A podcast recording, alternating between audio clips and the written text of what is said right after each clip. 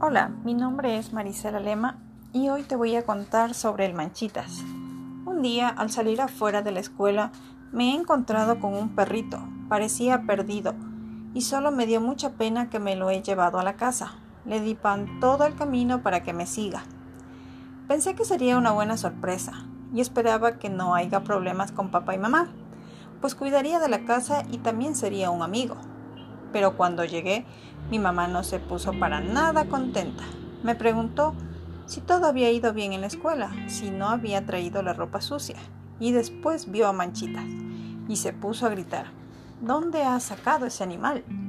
Yo entonces empecé a explicarle que era un pobre perrito perdido que me había seguido detrás de mí sin darme cuenta. En vez de quedarse quieto el perro mientras yo hablaba con mamá, saltó a un sillón y empezó a morderlo, era justo donde mi papá se sentaba.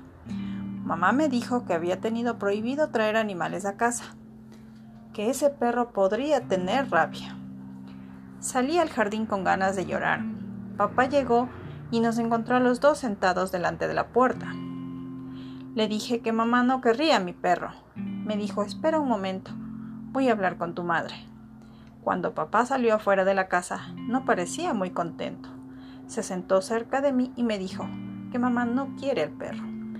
Y le dije, si no quieren a manchitas dentro de la casa, podemos tenerlo en el jardín. Papá pensó por un momento y después dijo que era una buena idea, que en el jardín no hace travesuras y que íbamos a construir una casita para que viva dentro de ella.